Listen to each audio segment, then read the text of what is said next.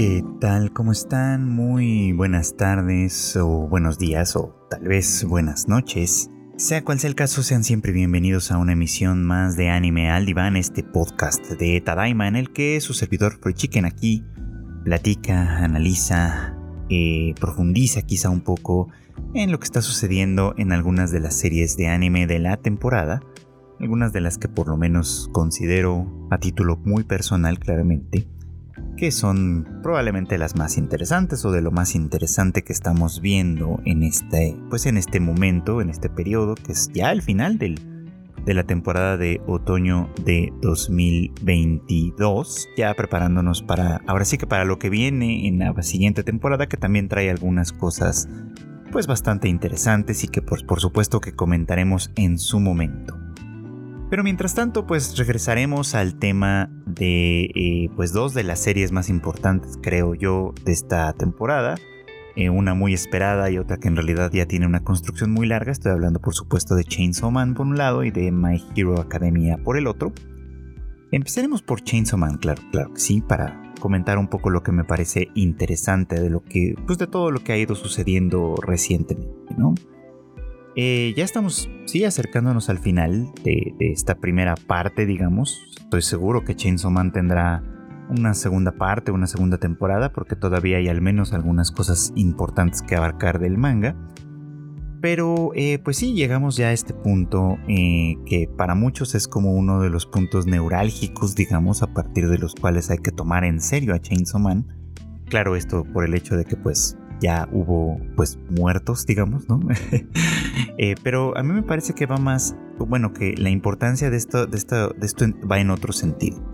Si usted no está viendo Chainsaw Man, pues le voy a platicar muy apuradamente de qué se trata y por qué hemos llegado hasta donde estamos.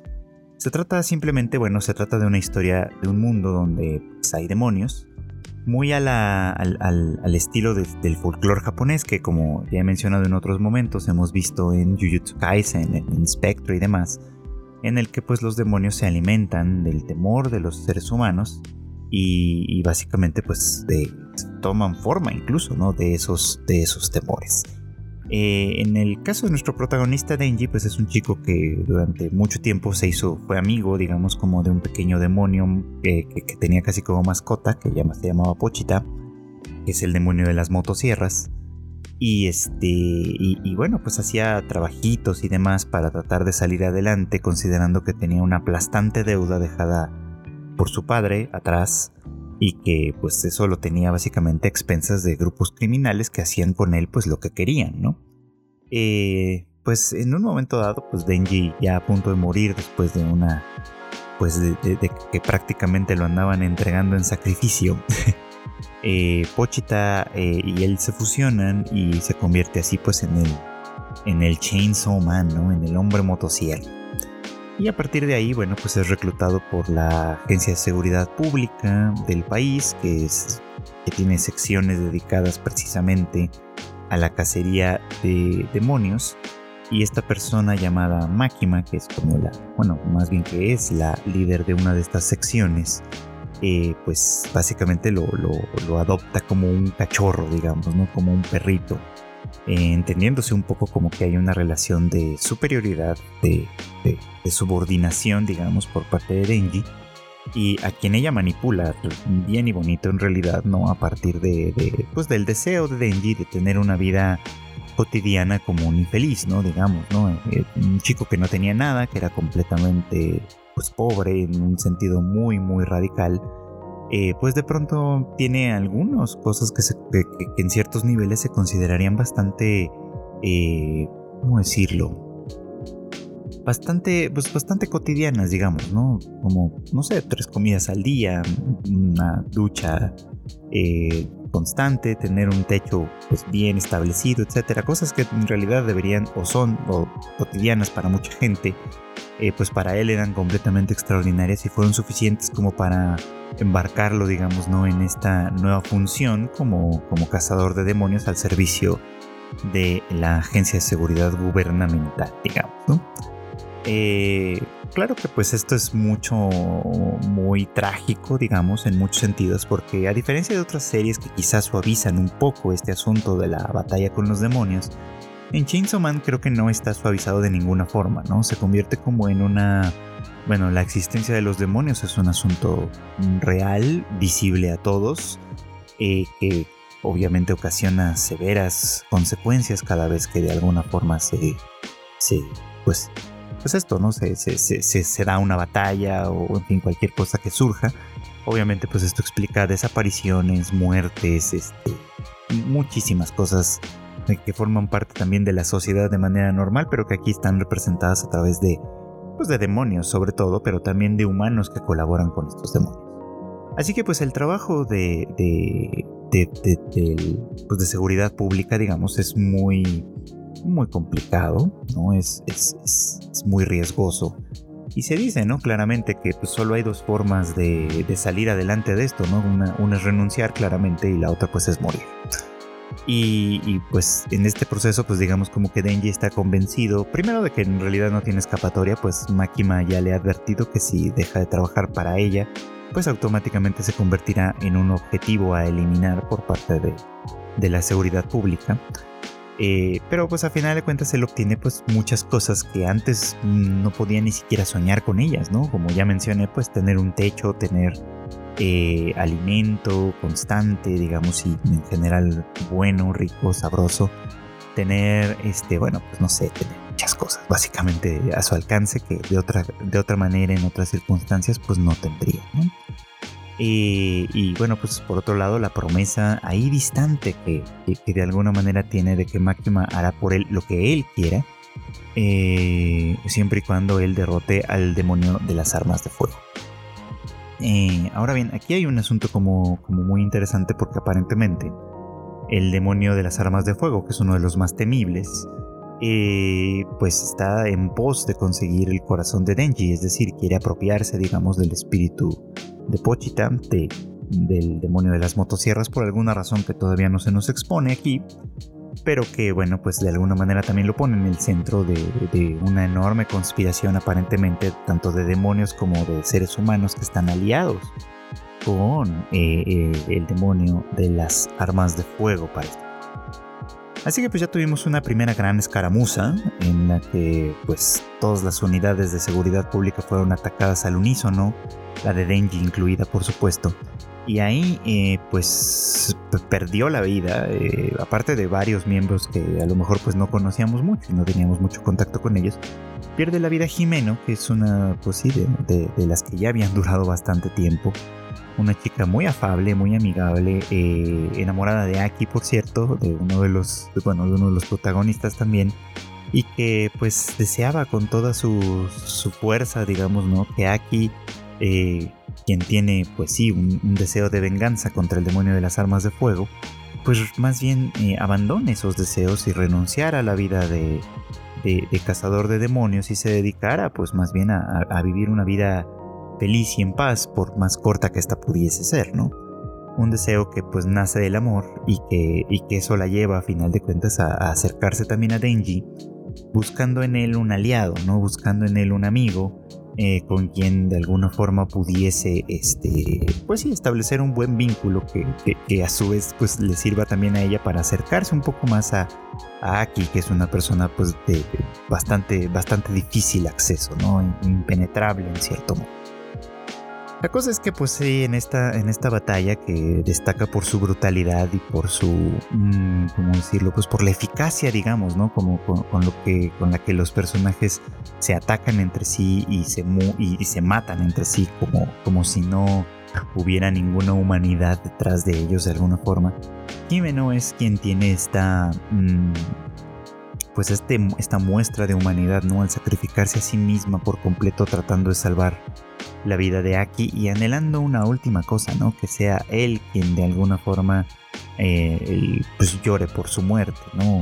Un, anhelo completamente humano, digamos, en el cual uno espera dejar en sus seres queridos pues una, una huella, ¿no? Una huella indeleble. Si bien a veces dolorosa, pero por lo menos que, que dé cuenta de que existió eh, afecto, de que existió un vínculo cercano, por supuesto. Y aquí pasa algo muy interesante. Pasa que eh, Denji eh, después de visitar a Aki en el hospital y de, escucharlo a través de la puerta, eh, llorar, pues sí, por la pérdida básicamente de Jimeno y de toda la tragedia que ocurrió en torno a esta última batalla. Y que además lo abarca él también, porque pues aunque él no murió, pues sí, tiene una gran, grandes pérdidas, digamos, en sí mismo. Eh, Denji se plantea una pregunta. Me, encanta Denji por esto, porque, porque a pesar de venir desde, pues ahora sí que desde lo más, desde el estrato más bajo, donde, donde la supervivencia misma era cosa de todos los días, todavía se da tiempo de reflexionar y de pensar en, en las cosas que va viviendo. No, no vive nada más como a lo menso o a lo estúpido como algunas personas quieren hacerlo ver. A mí me parece que es muy interesante cómo se plantea realmente las cosas, ¿no? Y en este, en este momento de, tristeza, digamos, él se plantea por quién eh, o cómo haría para llorar por alguien si lo perdiera, por ejemplo, ¿no?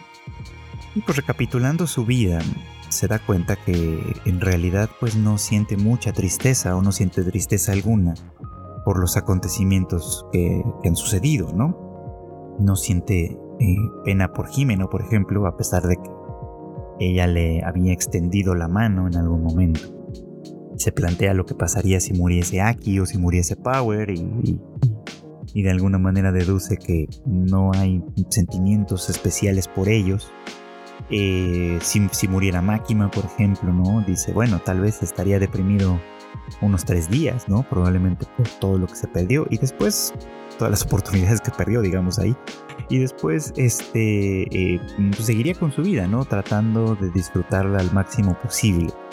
Precisamente porque él es una persona que, pues, insisto e insistiré siempre en esto, viene de no tener nada, de no tener absolutamente nada y, por lo mismo es capaz de disfrutar lo que para nosotros perfectamente cotidiano y probablemente damos incluso como por sentado.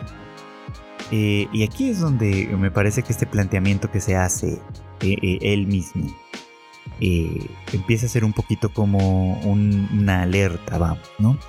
Porque de lo que habla al decir que no siente nada por ellos es de que no tiene un vínculo con ellos. De que, pues sí, obviamente son personas con quienes convive cotidianamente, pero con quienes no siente realmente ninguna cercanía especial, ni mucho menos, no tiene un vínculo, un vínculo afectuoso como tal, no le importan, por así decirlo, ¿no? Le importan en la medida en la que le puedan dar las cosas que a él le hacen feliz y le satisfacen la vida, pero pues nada más, básicamente, ¿no? esto es interesante porque aunque Makima lo manipula muy bien y bonito y él parece de verdad estar como un poquito como enamorado de ella, es cierto que también por ese lado va, reconociendo que el vínculo que tiene con ella realmente no es tan fuerte tampoco, ¿no? Es un vínculo que, está cifrado en términos de deseo, pero que una vez que ese deseo se satisfaga o se eh, desvanezca en el aire, como puede suceder en algunas circunstancias, este, eh, pues, pues, pues él simplemente tendrá que moverse hacia otro lugar, ¿no? Tendrá, tendrá que vivir la vida de una manera completamente distinta. Y bueno, pues ahí eh, eh, creo que, insisto, esto es como una gran alerta, porque a final de cuentas lo que se nos está planteando de aquí en adelante es que eh, Denji pues va superando, por así decirlo, por ponerlo esquemáticamente, probablemente ustedes recordarán de sus clases de psicología de la preparatoria la famosa pirámide de Maslow, ¿no? Esta pirámide de supuestas necesidades personales, digamos, en la cual pues una vez satisfechas las más básicas, que es decir, pues tener alimento, tener techo, tener vestido, tener como las cosas más materialmente básicas, pues empezamos a evolucionar, digamos, a tener necesidades más del orden emocional, afectivo e incluso pues hasta espiritual, digamos, ¿no? Entonces, pues pareciera como que Denji va siguiendo esa lógica, ¿no? Va, va a, una vez que tienes satisfechas estas necesidades básicas y empieza a disfrutarlas e incluso a darlas por sentado, a tomarlas como cotidiano, esto pues empieza también obviamente a tener necesidades activas, ¿no? Y ahí es donde creo que, hacia donde creo que nos estamos moviendo de alguna forma, ¿no? Porque, pues sí, ¿no? Ahora que algunos de sus, de, las personas que pudieron serle cercanas de una manera u otra se han perdido, han, han fallecido, han perdido la vida, eh, pues lo que le queda eh, es pues muy poca cosa, ¿no? Le quedan muy pocas personas a su alrededor, personas con quienes no tiene en principio una relación pues no necesariamente amigable. Con, Power es muy difícil, por ejemplo, porque Power es una chica que tiene como muy... Mm, dadas sus condiciones también, que son muy parecidas a las de Denji, en cierto modo, ella parece venir más bien de una circunstancia casi feral, donde estando en la naturaleza, eh, pues básicamente la supervivencia era de, era de una manera diferente. O sea, no era como en el caso de Denji, donde él estaba eh, en una circunstancia de abuso constante, sino que más bien pues ella estaba en una circunstancia de, de supervivencia del más fuerte en el sentido más puro, digamos, ¿no? Entonces, pues sí, en cierto modo la conducta de Power es como la de un animal un poco, ¿no? y es difícil conectar emocionalmente con alguien, con alguien así probablemente. Eh, al menos en un sentido como humano, digamos, ¿no? Es difícil considerarla como una humana cuando se comporta de esa manera. Entonces la relación que se puede establecer con ella pues no es exactamente la misma, al menos no en principio. Porque pues ahora que se han quedado solos, creo que la construcción va por ese lado, obviamente, ¿no? Ahora que se han quedado solos y que además Makima los ha dejado al cuidado de este este nuevo personaje para que, se, para que los entrene y los prepare para ser pues, unos buenos Devil Hunters y puedan de alguna forma enfrentarse al demonio de las armas que se sabe o se sobreentiende que vendrá por ellos, sobre todo por Denji, en algún momento dado. Este, pues efectivamente, ¿no? Ellos no se tienen ya a nadie más que a ellos mismos. Entonces, pues van a tener que, sí, establecer un vínculo de camaradería, probablemente de amistad, no sé si de algo más más adelante, por supuesto, pero ciertamente entre ellos se está construyendo, se está empezando a construir un incipiente vínculo afectivo. Que, pues dadas las condiciones, obviamente si esto se perdiese más adelante, significaría por supuesto para Denji una absoluta derrota de alguna manera en ese sentido. Porque su... pues eso, ¿no? Básicamente porque estaría empezando a perder mucho más a partir precisamente de lo que ha ganado, ¿no? Y esta idea es interesante, si me lo, si me lo permiten, ¿no? Esta idea de que eh, a medida de que, de que el mundo de Denji se ha ido volviendo mucho más amplio, se ha ido llenando de nuevas experiencias, de nuevos contactos, de una nueva cotidianeidad, se ha ido llenando de, de, de, otredad, digamos, ¿no? En el sentido de que ya no está encerrado en sí mismo, en ese caparazón eh, emocional, digamos, en el que se defendía de todo simplemente abrazando a Pochita y, y, estando en ese sentido protegido de todo lo demás, porque pues al final del día ya daba, por, daba su vida por perdida. En el momento de ganar la esperanza de poder disfrutar de su vida y de ir ganando todo esto que les cuento, ¿no? Cotidianidad, vínculos y demás es en esa misma medida en la que pierde más, en la que la posibilidad de perder se vuelve mucho más absoluta, ¿no? Y mucho más dolorosa, por supuesto, ¿no? O sea, el que nada tiene no puede perder nada, por así decirlo, y el que tiene más o tiene todo, puede perderlo todo. Y la relación con la pérdida es aquí lo que es importante, ¿no? La relación con aquello que, que deja de estar ahí y que alguna vez estuvo. Esto me parece relevante y me parece importante, ¿no? Se va construyendo a partir de, a partir de ello a un personaje que transita desde, eh, desde un lugar eh, vacío hacia un lugar rico en cosas, con la posibilidad de perderlo y que en esa posibilidad de perderlo es en donde se vuelve un objeto, un sujeto, digamos más bien, de manipulación, de control, obviamente una presa de sus propios deseos y demás, se vuelve pues básicamente un ser humano en ese, en ese sentido. Y hago este contraste porque no sé si, si, Tatsu Fujimoto lo está pensando desde ese lugar o no, pero, pero para mí tiene como una, una, vinculación muy muy clara con este ideal eh, de abandono que tiene la religión budista, ¿no? en la que eh, pues en algunas, en algunas corrientes de, ese pensamiento religioso eh, pues la única forma de acceder a, la iluminación, de lograr la budeidad, digamos, de lograr como ahora sí que el, máximo eh, punto, digamos, tiene que pasar precisamente por el abandono de todo, por la renuncia completa al mundo y a todo lo que el mundo contiene, ¿no? Y la renuncia, que no es lo mismo que la pérdida, es el camino para alcanzar esta iluminación, ¿no? Eh, y Denji podríamos decir que estaba en ese estado previo, ¿no? Había renunciado en realidad Eh, o quizá, o, quizá no, o sea, quizá no había renunciado como tal, quizá simplemente no tenía el concepto de la esperanza como tal, ¿no?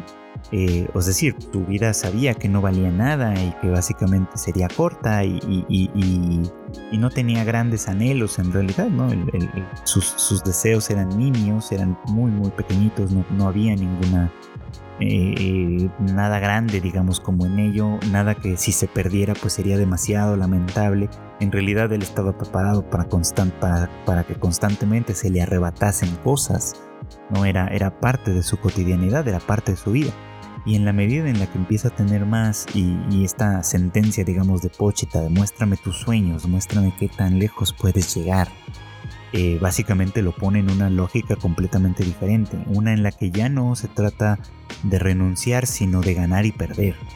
Y entre más gana, por supuesto, insisto, entre más obtiene, entre más consigue, entre, entre más rica se vuelve su vida, más existe la posibilidad de perder todo eso y más dolor viene consigo, por supuesto, ¿no? Un dolor que nace del deseo, que nace del deseo y del anhelo, eh, y, que, ese deseo plenamente, perennemente insatisfecho, digamos, ¿no? Hace que en algún momento dado, cuando se pierde, cuando pues la pérdida, ¿no? La, la, la, el fracaso, digamos, en ese sentido, pues termina por ser una experiencia profundamente dolorosa y que eh, pues puede llegar a tener quizá consecuencias muy muy grandes y muy graves para él. No sé en qué sentido, porque bueno, pues todavía hay mucha historia por delante, digamos. Pero me parece que será interesante, me parece que será lo más interesante de esto, un poco como ver cómo es que Denji lidia con este cambio y pues obviamente con esta pérdida. Y bueno, pues esto nos lleva a pues hablar ahora sí de My Hero Academia. Sobre todo por el capítulo reciente, digamos, ¿no? El, más reciente episodio que fue La danza de Davi. Un episodio con muchas implicaciones y con mucha importancia en, distintos sentidos. Obviamente, sobre todo por lo que gira en torno a este, a este villano, digamos, ¿no? Y todo lo que representa para la batalla y para la sociedad en la que, en la que estamos pues presenciando, digamos, estos acontecimientos, la, la, historia de My Hero Academia básicamente, ¿no? Eh, porque bueno, pues en realidad creo que no es ninguna sorpresa para nadie eh, la revelación la revelación de Davi. Bueno, obviamente para nadie me refiero al público, ¿no? A los espectadores, digamos, como de la serie. Creo que para nadie de nosotros sería una sorpresa esta revelación porque pues mm, en realidad ya tiene bastante tiempo construido, ¿no? Eh, el misterio de alguna manera de su identidad, que no quiso revelarle ni siquiera a la Liga de Villanos, por supuesto. Eh, aquel pequeño mini arco en el que eh, este eh, Bakugo y, Deku hacen prácticas con Endeavor y por lo tanto tienen un, pues un pequeño contacto, digamos, ¿no? con la familia Todoroki y se enteran de alguna manera pues de la tragedia del hijo mayor de Toya que a quien pues Endeavor intentó convertir en un, en un héroe que superara su, que, superara sus propias capacidades y lograra convertirse en el número uno y su pues lamentable eh, e intempestiva muerte. Bueno, pues todo eso obviamente pues daba, a entender que, en realidad el hijo de, de, Endeavor, el hijo mayor de Endeavor, no había muerto, sino que se había convertido en este villano, ¿no? Y que pues este villano obviamente estaba preparando algo algo grande, algo importante para cuando llegara el momento de enfrentarse o de reencontrarse abiertamente con su padre. Y bueno, pues este momento llegó. Y, e insisto, no toda la construcción que se ha hecho en torno a este personaje, aunque es previsible, me parece importante sobre todo por las implicaciones, que creo que es en lo que se concentra más esta historia que en mantener y guardar ciertos secretos, por ejemplo, ¿no? Porque, pues decíamos, ¿no? En realidad desde el comienzo se nos, desde que se nos plantea todo el sistema de, de, los héroes, digamos, en este, en este país, en este mundo en particular, y que se nos plantea que existe un ranking, y que en ese ranking, pues el número uno, obviamente, pues era All Might y demás, ¿no? Pues All Might como ocupando esa posición eh, eh, ese puesto que además implicaba ser un poco como la esperanza de todo el mundo, la esperanza de la humanidad, digamos, o por lo menos del país. eh, generaba en realidad muchas reacciones en su entorno, ¿no? En otro momento platicábamos de Deku y Bakugo, por ejemplo, de cómo, eh, pues básicamente su percepción de All Might como un héroe determinaba mucho de su manera de ser, ¿no? En el caso de Deku era ser un salvador, un rescatador, digamos, alguien que ofreciera seguridad a las, a las personas en peligro, ¿no? Gracias a su poder.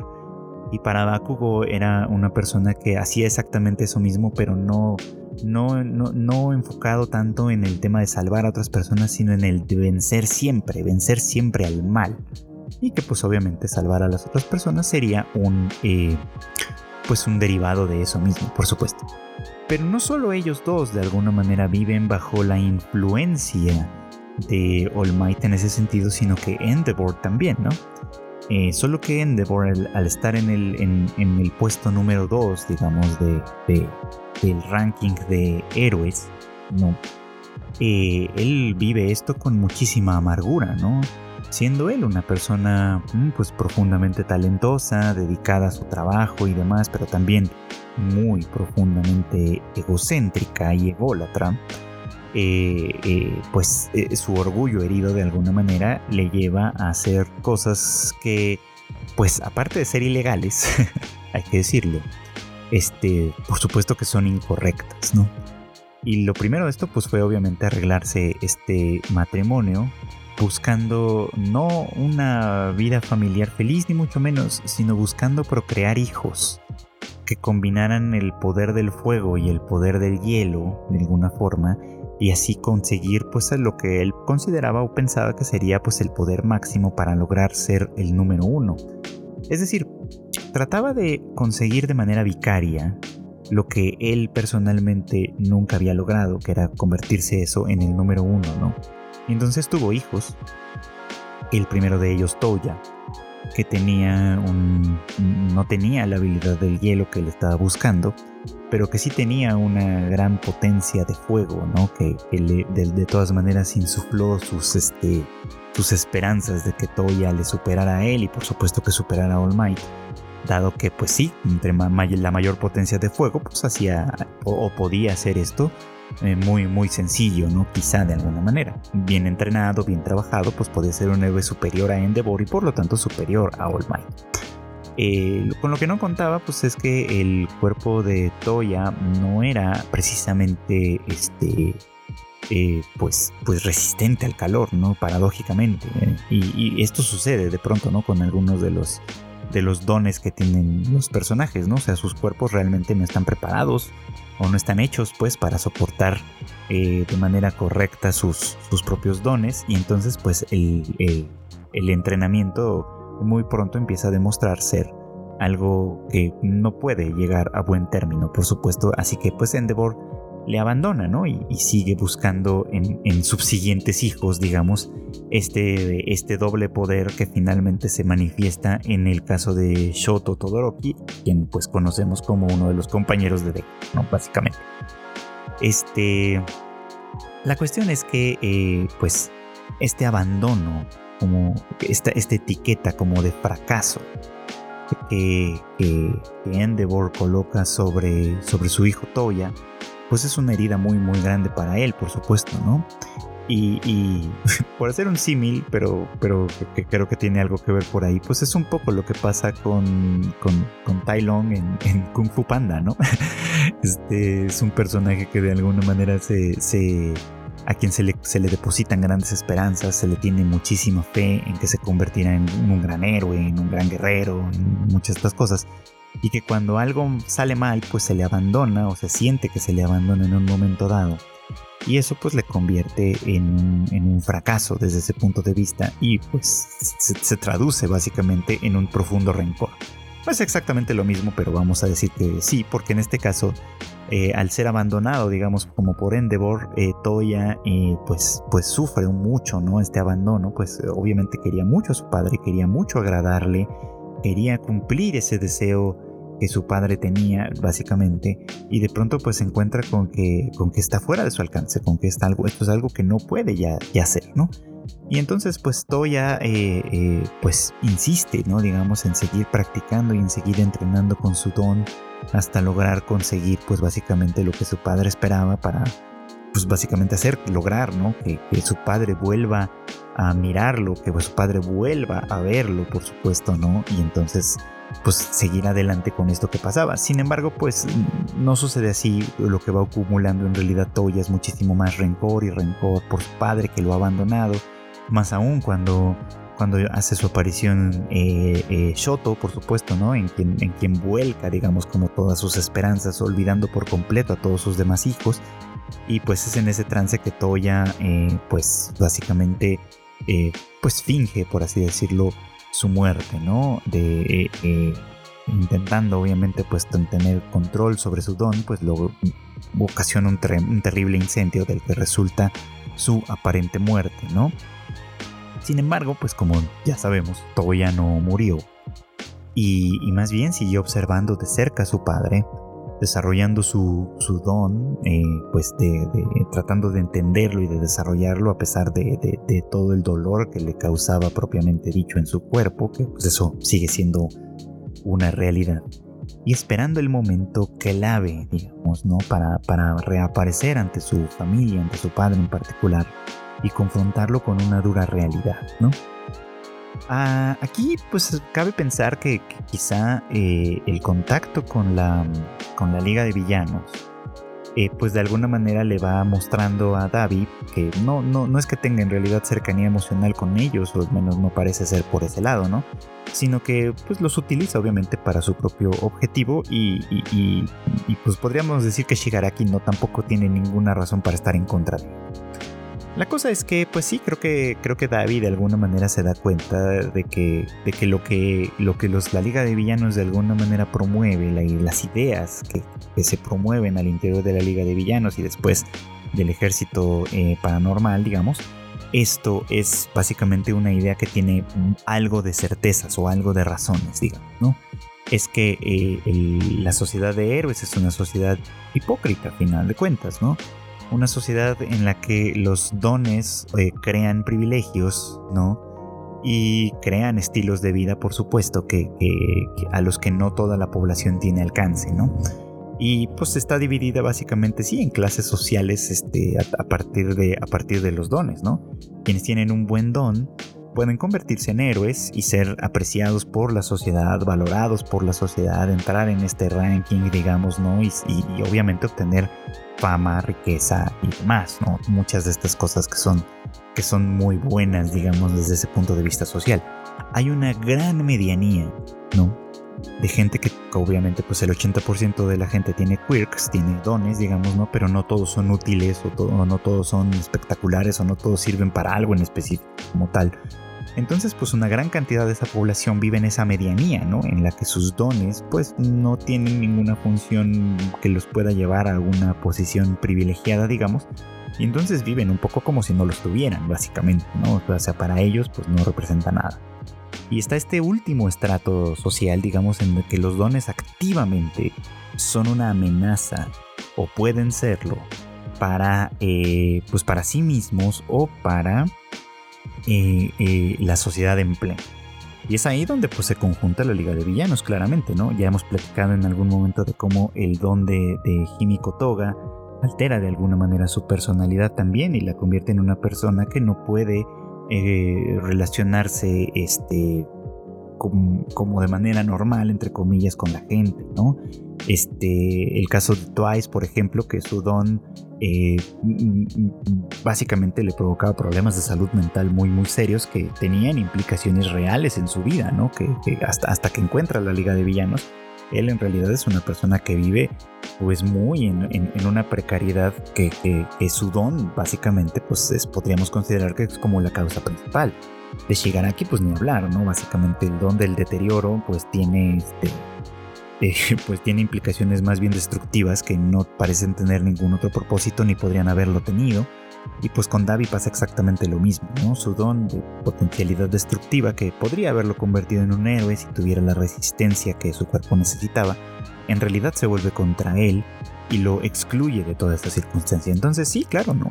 Se trata de una sociedad que eh, en la superficie y desde el punto de vista de la mayoría este, está muy bien, funciona muy bien, es pacífica, es saludable y demás, pero que para poder hacerlo hace la vista, hace la vista gorda, digamos, hacia esa minoría, ¿no? Esa minoría que está completamente desaparecida, fuera de la vista, por supuesto, y cuando de alguna manera se pone en, el escenario, se le etiqueta como villano y pues básicamente se le combate, ¿no?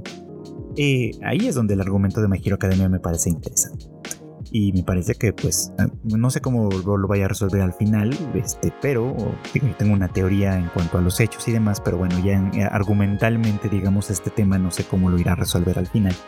Pero bueno, por lo pronto sí está haciendo algo muy muy interesante con ello. Y es que cuando Davi hace esto, que se presenta ante Endeavor y muy convenientemente ante, ante Shoto, que también está en ese mismo campo de batalla, y hace que se interrumpa la transmisión televisiva para, para enviar su mensaje. El mensaje es muy potente, muy, muy potente. Es un golpe, es un golpe duro, digamos, ¿no? Como para la, este, para la sociedad de héroes, ¿no? Porque básicamente su historia es la historia de un héroe que no es un héroe, ¿no? De un héroe que, que, que hace cosas buenas, alimentado por razones que no son para nada buenas, ¿no? Eh, alimentado por egoísmo, ¿no? O sea, es un héroe, es curioso, ¿no? Porque en contraste con All Might, que era un héroe eh, en beneficio de los demás, Endeavor era un héroe en beneficio de sí mismo, sobre todo, ¿no? De sí, de sí mismo y de sus ambiciones. Y aunque fuera un héroe muy eficaz, muy efectivo, que a lo mejor en ese sentido no tendríamos ningún, ningún reproche que hacerle, ¿no? Sus motivaciones, sus, que, lo, genuino, más bien lo antigenuino, lo falso, digamos, que, que tienen sus motivaciones, básicamente manchan por completo esto. Lo que Davi hace cuando, cuando hace esta, esta, esta, perdón, esta transmisión, en la que explica ¿no? que él mismo ha matado a más de 30 personas inocentes y demás, que él es un producto, un producto desechado, digamos, de estas ambiciones de Endeavor y demás, de alguna manera le culpabiliza. Es, como si dijera, eh, por supuesto, has salvado a cientos de personas, a miles de personas, pero estas 30 personas que yo maté también son tu responsabilidad, ¿no? Lo cual quizá es llevar el argumento al extremo, claramente, ¿no? Pero tiene un efecto lo suficientemente importante en el... Eh, pues ahora sí que como en la conciencia, en la opinión pública, que de, momento pues ha pesado muy poco, porque básicamente ahora empieza a sembrar desconfianza en los héroes, ¿no? Porque comenzamos a preguntarnos, bueno, ¿por qué son héroes al final del día, ¿no? ¿Qué es lo que se necesitaría para que cambiaran de bando, ¿no? Eh, si son capaces de hacer cosas atroces como, como matrimonios arreglados para para tratar de crear quirks, tener hijos, este, y abandonarlos como fracasos cuando no han dado los resultados esperados y demás, cosa que además pues no puede considerarse que sea su culpa de ninguna forma, eh, pues entonces ¿qué se puede esperar eh, desde un punto de vista de estos héroes? Es decir, contra ellos juega su propia, su propia ideología, ¿no? Al presentar a los héroes como estos prístinos personajes que eh, entregan y dedican su vida al bienestar y al beneficio de otras personas básicamente, al presentarlos de esa manera y tratar de mantener sus imágenes limpias, eh, fuera de toda crítica y demás, pues lo que consiguen es efectivamente esto. Primero deshumanizar, ¿no? Eh, y ese es un efecto de All Might en realidad, ¿no? All Might es un, un héroe justo como como en teoría deberían ser los héroes, ¿no? Eh, completamente desapegado, olvidado de sí mismo. Ya lo mencionaba esto, de hecho, en otro episodio del podcast, ¿no? All Might es un héroe que tan se abandona a sí mismo que en realidad él parece no tener ninguna familia ni nada, ¿no? Él está dedicado completamente a su labor de héroe.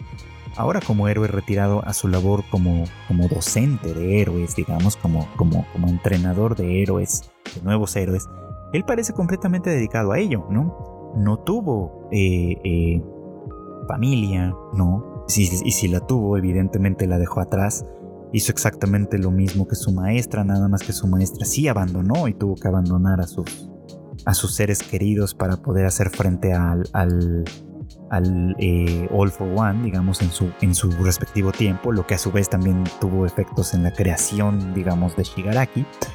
Este, o sea, al presentar, digamos, como a los héroes de esta forma eh, completamente impoluta, no. Eh, esto juega muy en contra de ellos cuando se revela que debajo de sus, de, sus trajes vistosos, de su heroísmo y demás, pues en realidad se ocultan personas que pueden ser frágiles, que pueden ser eh, ególatras, egocéntricas, que pueden equivocarse, que pueden tener obviamente platos sucios debajo de ellos, ¿no? Y pues esta, obviamente, este, esta transmisión que hace Davi, pues va obviamente a pegarle ahí, ¿no? Y a pegarle en un, en un momento en el que, precisamente por el retiro de All Endeavor se ha convertido en el número uno y comienza a cargar con esa responsabilidad, ¿no? Eh, hemos visto, de hecho, y esto me parece que es también muy destacable de My Hero Academia, cómo Endeavor se ha ido transformando poco a poco, ¿no? O sea, precisamente en el momento en el que obtiene el rango del número uno, se dan cuenta que pues no solo es un privilegio, no solo es un reconocimiento, también es una responsabilidad.